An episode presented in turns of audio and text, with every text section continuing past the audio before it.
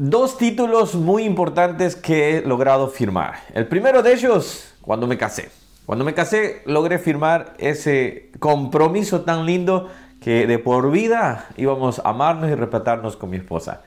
El segundo título que llegué a firmar y que también es de mucha importancia para muchos de nosotros, creo yo, eh, déjame en los comentarios si es así, es cuando compramos nuestra casa.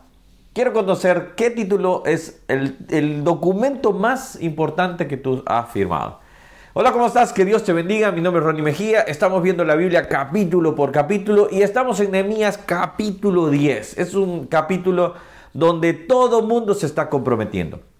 Como empezaba diciendo, hay títulos o hay documentos que se firman que son muy importantes. Para mí ha sido ese título tan lindo, el de cuando nos casamos con mi esposa y cuando compramos nuestra primer casa y bueno, ¿por qué no decir si Dios permite que compramos otra más? Obviamente algún día, algún futuro. Pero bueno, cuéntame tú cuál ha sido el título o el documento más importante que has firmado. Cuando vemos esto, y yo estuve buscando un poco qué es eh, firmar, es la acción de firmar un documento o dejar plasmado un compromiso, etcétera, etcétera. Y empieza a dar la definición de la cual todos quizás ya tenemos previo conocimiento. Ahora fíjese bien, cuando nosotros llegamos acá, Nehemías ha reconstruido ya los muros. Ya, ha habido alegría, ya están las consagraciones, ya ha habido arrepentimiento, pero no se puede seguir adelante si no hay un compromiso. Si no hay una, un decreto que nosotros digamos, nosotros nos comprometemos a esto. Por eso es importante cuando hablamos del matrimonio, por ejemplo, no es tanto que un anillo represente el matrimonio, este simplemente es un pequeño símbolo que empezó allá en el, tema romano, por ejemplo, si no me estoy equivocando, escuché ahí un poco la historia, pero el punto es esencial, es el compromiso que se hace, es el pacto donde se sella, se firma para poder estar eh, trabajando en ello, para poder comprometerse, responder, etc. Ahora, fíjate bien, mira el versículo 1 eh, y ese es donde nos vamos a concentrar. Los que firmaron fueron primero el, líder, Nehemías el gobernador, hijos de, hijo de Alcalías y Sedequías, Seraías, Azarías, Jeremías, Pasur, Amarías, Malquías. Y ahí sigue todo el listado. Después viene un momento en el cual se da lo que es el compromiso del pueblo, los sacerdotes, se comprometen también reclaman, pero reclaman para decir nosotros nos comprometemos en esto. Te invito a que tú leas todo el capítulo. No, no es que acá no lo quiera hacer, simplemente es que así aprovechamos el tiempo, pero tú, por ejemplo, léelo completo, por favor. Todo, cuando vayamos hablando de capítulo por capítulo, tú ves leyendo todos los, los pormenores, todo, todos los versículos, y también, ¿quién no? Sacas un, otro versículo que te pueda ser de bendición. El punto acá que quiero llegar es, acá es donde está la médula de, este tema. Firmar. Nosotros tenemos que comprometernos con Dios de diferentes maneras, de diferentes formas. El primer compromiso que tenemos que hacer con Dios es cuando nosotros decimos, Señor, he sido apartado por ti para agradarte a ti y darte la honra a ti. Yo me comprometo a no volver atrás. Como dice esa canción, no voy a volver atrás pero que sea de corazón.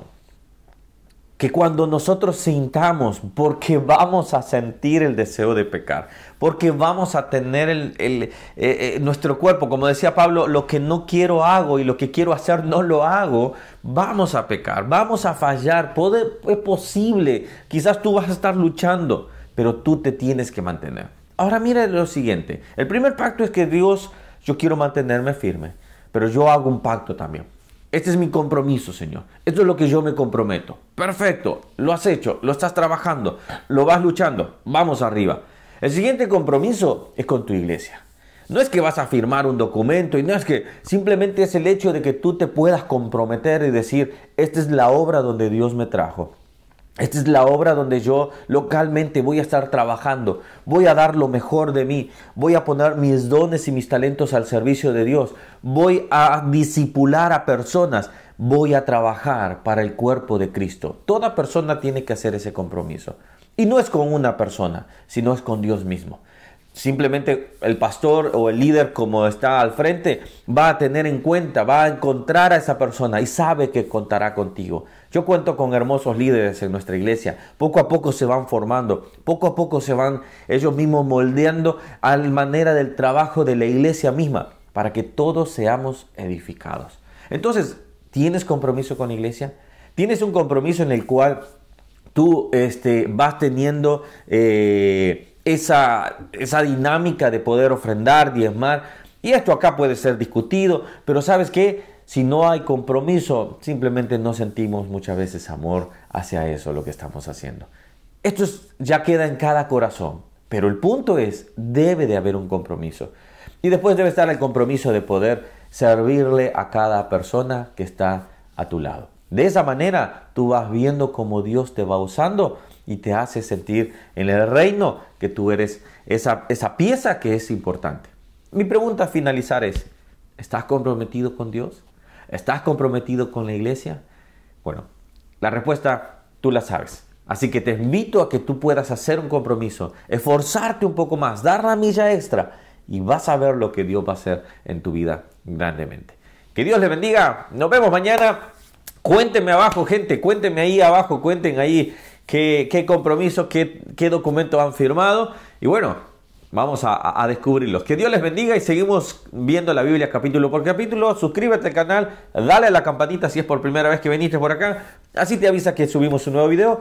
Y vamos aprendiendo, vamos a ir poco a poco vamos aprendiendo. No, no pienses, ah, ya, ya empezaron hace mucho tiempo, yo no puedo. No, no. Incorpórate y después tú vas a ir encontrando lo que te hace falta que tienes que leer. Bendiciones y seguimos mañana. Chao, chao.